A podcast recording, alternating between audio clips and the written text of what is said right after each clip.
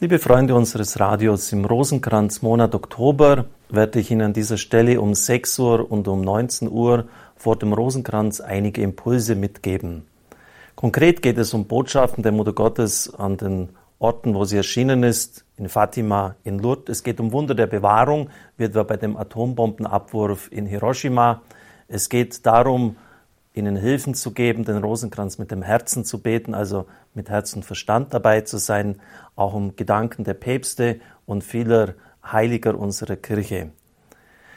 Den Anstoß zu diesen Gedanken hat ein Freund von mir gegeben. Er sagt, dass er Radio Horeb sehr gerne hört, aber mit diesem ewigen Geleiere, er meinte den Rosenkranz damit, kann er absolut nichts anfangen. Das hat mich sozusagen auf die Spur gesetzt, diese Gedanken zum Rosenkranz Ihnen mitzugeben, ganz einfach, weil es mir wichtig ist. Die Gottesmutter bittet bei all ihren Orten der Erscheinung um dieses Gebet. Wir wissen, dass Christus vom Kreuz herab sie uns als geistliche Mutter anempfohlen hat. Sohn, siehe deine Mutter. Und wenn wir ihre Kinder sind, dürfen wir ihre Bitten nicht einfach ignorieren. Wir können nicht sagen, wir sind ihre Söhne, ihre Töchter, wenn wir nicht hören auf das, was die Mutter uns zu sagen hat. Sie kennen vielleicht die Geschichte mit den zehn Aussätzigen, die geheilt worden sind. Christus hat sie nicht durch ein Machtwort geheilt, geht hin, seid gesund, ich will es, seid rein.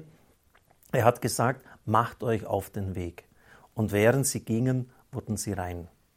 Ähnlich ist es beim Rosenkranz. Sie können jetzt viel resonieren und Gründe, Gedanken dagegen ins Feld führen. Entschuldigen Sie meine Direktheit. Es sind einfach nur Ausreden für Ihre geistliche Trägheit.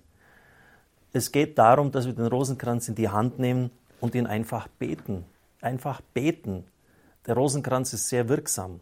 Ich bekomme es im Radio immer wieder mit, dass Eltern sehr traurig sind, weil ihre Kinder Wege des Verderbens gehen, etwa weil sie in der Droge sind, weil sie auf der Straße sind, weil sie sehr oberflächlich leben. Und fast immer, wenn jemand den Weg zurück wieder findet, ist es deshalb, weil jemand in der Familie die Hoffnung nicht aufgegeben hat und für diesen Mann, für diese Frau den Rosenkranz gebetet hat. Die Anleitung zum Rosenkranzgebet finden Sie im Gotteslob unter der Nummer 4.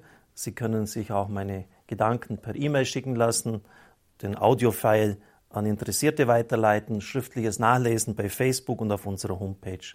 Und so segnen Sie der mächtige und gütige Gott, der Vater, der Sohn und der Heilige Geist. Amen.